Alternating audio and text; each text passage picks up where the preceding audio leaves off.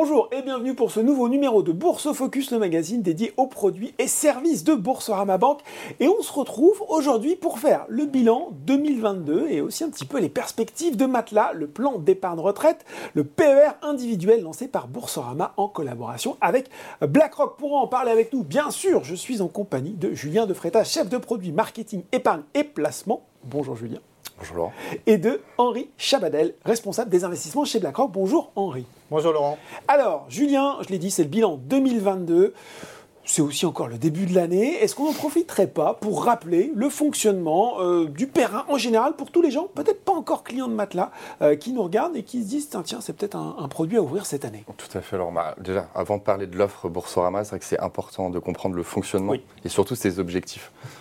L'objectif numéro un, il est assez simple épargner pour, pour euh, préparer sa retraite. Mm. Jusque-là, ça va. Sujet d'actualité. Hein, Sujet d'actualité, en tout cas. Donc, vous faites des versements, vous alimentez votre contrat via des versements, donc qui peuvent être ponctuels mm. ou qui peuvent être programmés. On encourage d'ailleurs nos clients à le faire. Là arrive tout de suite le deuxième objectif, qui est l'avantage fiscal que procure le produit. Mm. Donc, on parlait de versements. Ces versements peuvent être déduits de votre revenu imposable. Ça, c'est un deuxième objectif. Un troisième, et c'est une nouveauté par rapport au produit, vous pouvez regrouper l'ensemble de vos dispositifs d'épargne retraite que vous avez accumulés, enfin que vous avez ouverts vous-même ou vos employeurs ont ouvert pendant votre carrière professionnelle, et vous pouvez les regrouper au sein d'un même contrat, le père. Oui, parce qu'il y a, pas eu, il y a eu euh, pas mal hein, de dispositifs retraite avant euh, l'arrivée du père. Donc ça, c'est le père. Le père dans les grandes lignes. Bien sûr, chez Boursorama, on a appliqué les recettes maison, j'ai envie de dire. Accessibilité, simplicité, faiblesse des frais. Alors, simplicité, tous nos parcours sont 100% en ligne. Alors, mm. je précise, pas encore tous, en tout cas, on y travaille. Certains parcours vont l'être en 2023. 99,9%. Exactement. voilà, donc je pense que fin 2023, on sera clairement en mesure de proposer un dispositif 100% en ligne. Mais pour les principaux, une ouverture, un versement, un changement de gestion, vous pouvez faire ça simplement et 100% en ligne. Mm. Donc, on parlait de simplicité, accessibilité. Mm. On parlait de versement tout à l'heure. 150 euros pour un versement ponctuel, 50 euros pour des versements programmés donc euh, assez accessible quand même.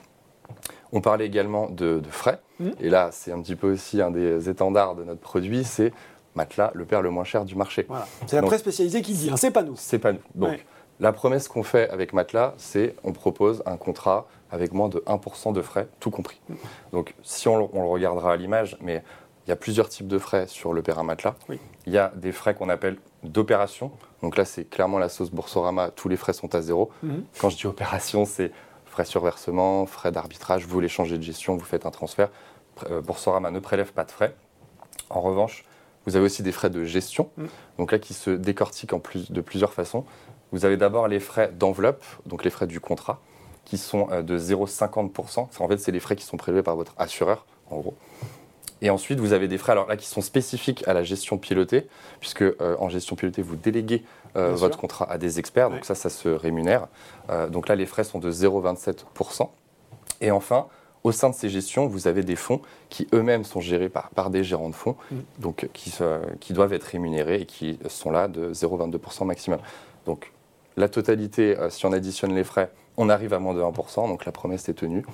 Et c'est plutôt euh, pas mal par rapport à nos concurrents. C'est plutôt euh, pas mal. Je crois aussi que vous vouliez revenir sur la, justement cette capacité de transférer éventuellement, euh, Julien, les anciens produits sur le PR. Ça a été longtemps une opération bah, qu'on pouvait faire que via bulletin papier. Cette année, en 2022, on a proposé un service qui s'appelle la mobilité épargne retraite, donc qui est accessible donc sur le site Boursorama Banque.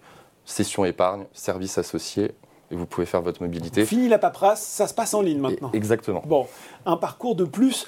Euh, on rappelle, Julien, aussi autre nouveauté, qu'en plus, on a désormais deux modes de gestion, la gestion euh, pilotée, dont on va parler avec Henri, mhm. et la gestion libre.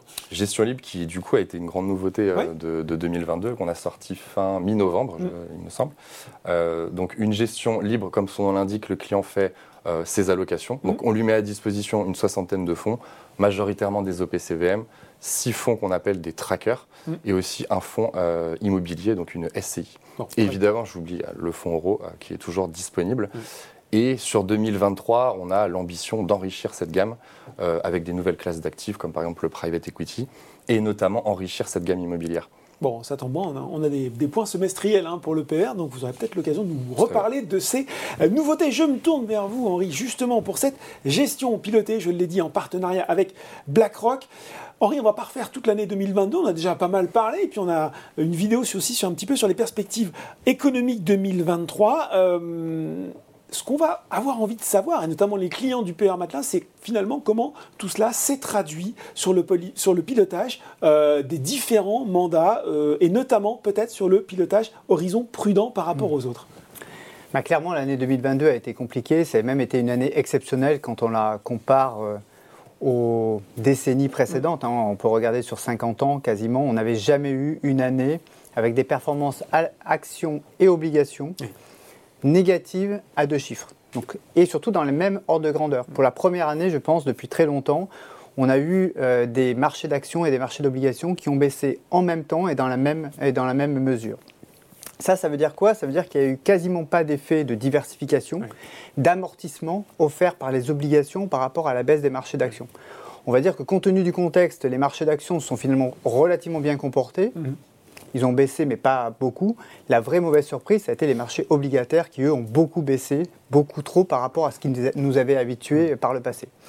Il y a quand même un point positif dans tout cela, c'est le fonds en euros. Le fonds en euros qui nous a vraiment surpris favorablement, puisque mmh. son taux de rendement euh, dans le cadre du contrat du PER Matelas a été, euh, a été in fine euh, nettement positif et surtout révisé à la hausse par rapport à celui de 2021. Donc c'est un peu inscrit à contre-tendance par rapport à l'ensemble de l'environnement auquel on était confronté.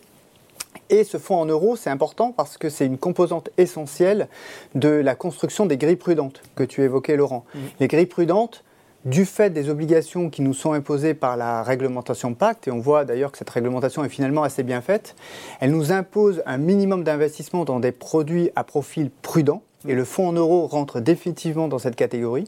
Et grâce à ce, taux d'investissement significatif dans le fonds en euros, 30% pour tous les portefeuilles qui ont plus de 10 ans euh, de 10 ans d'horizon et puis jusqu'à 60, 80, 90% au fur et à mesure qu'on se rapproche, se rapproche de la date théorique de départ en retraite, mm. eh bien on, on pouvait s'appuyer sur un produit, le fonds en euros, qui était un vrai amortisseur euh, des performances baissières qu'on observait par ailleurs, et donc qui a permis à ces grilles prudentes de surperformer largement les autres grilles. Les autres grilles équilibre, dynamiques ont en gros délivré les mêmes performances négatives à deux chiffres en 2022, et je vais dire sans surprise, hein, on ne mhm. pouvait pas on ne pouvait pas vraiment faire autre chose dans une année comme celle-là.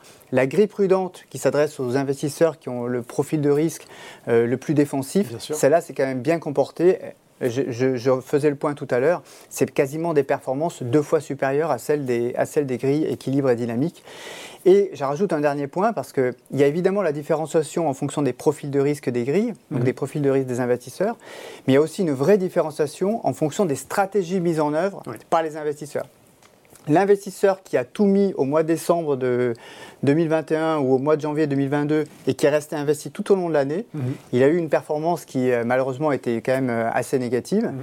L'investisseur qui était plutôt dans une logique de versement régulier, versement mensuel en particulier, ben lui dans une année comme 2022, il a moyenné à la baisse tout au long de l'année. Et il a profité du rebond à partir du second semestre. Exactement. Et, et, euh, ce faisant, finalement, on voit que la performance est quasiment d'un rapport de 1 à 2, du simple au double entre celui qui met tout au début de l'année sur une année qui, comme 2022 qui est largement baissière et l'investisseur qui lui va de manière plus régulière, plus progressive. Alors sur une année comme 2022 ça a très bien marché, on verra, on verra pour euh, les années à venir comment ça fonctionne, mais clairement le versement régulier c'est un vrai outil pour amortir la volatilité, lisser euh, la volatilité des marchés quand les marchés sont baissiers. Et on insiste souvent là-dessus et c'est vrai qu'on pourrait dire tiens il répète encore ça chez, chez, Boursorama, mais on voit dans un contexte comme celui-là comment euh, le versement euh, régulier peut faire euh, toute la différence sur la performance.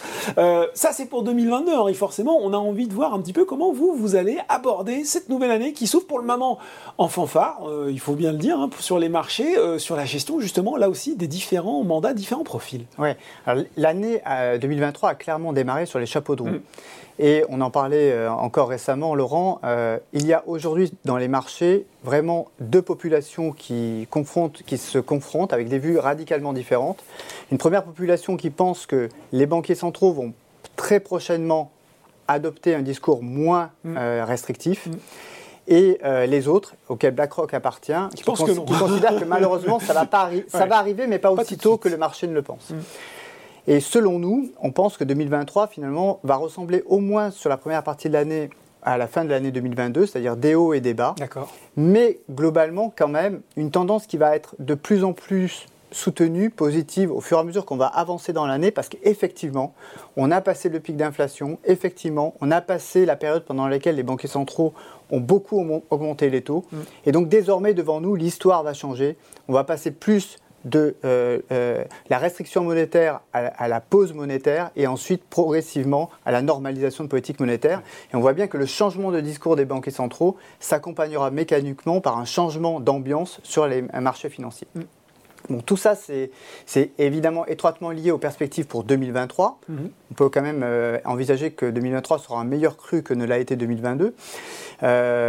mais globalement, BlackRock, quand on construit, quand on gère ses produits PER, on garde bien en tête le fait que ce sont des produits d'investissement à très long terme. La retraite, malheureusement, c'est pas pour demain, pour la plupart d'entre nous. Ça va même être encore moins pour demain d'ici peu.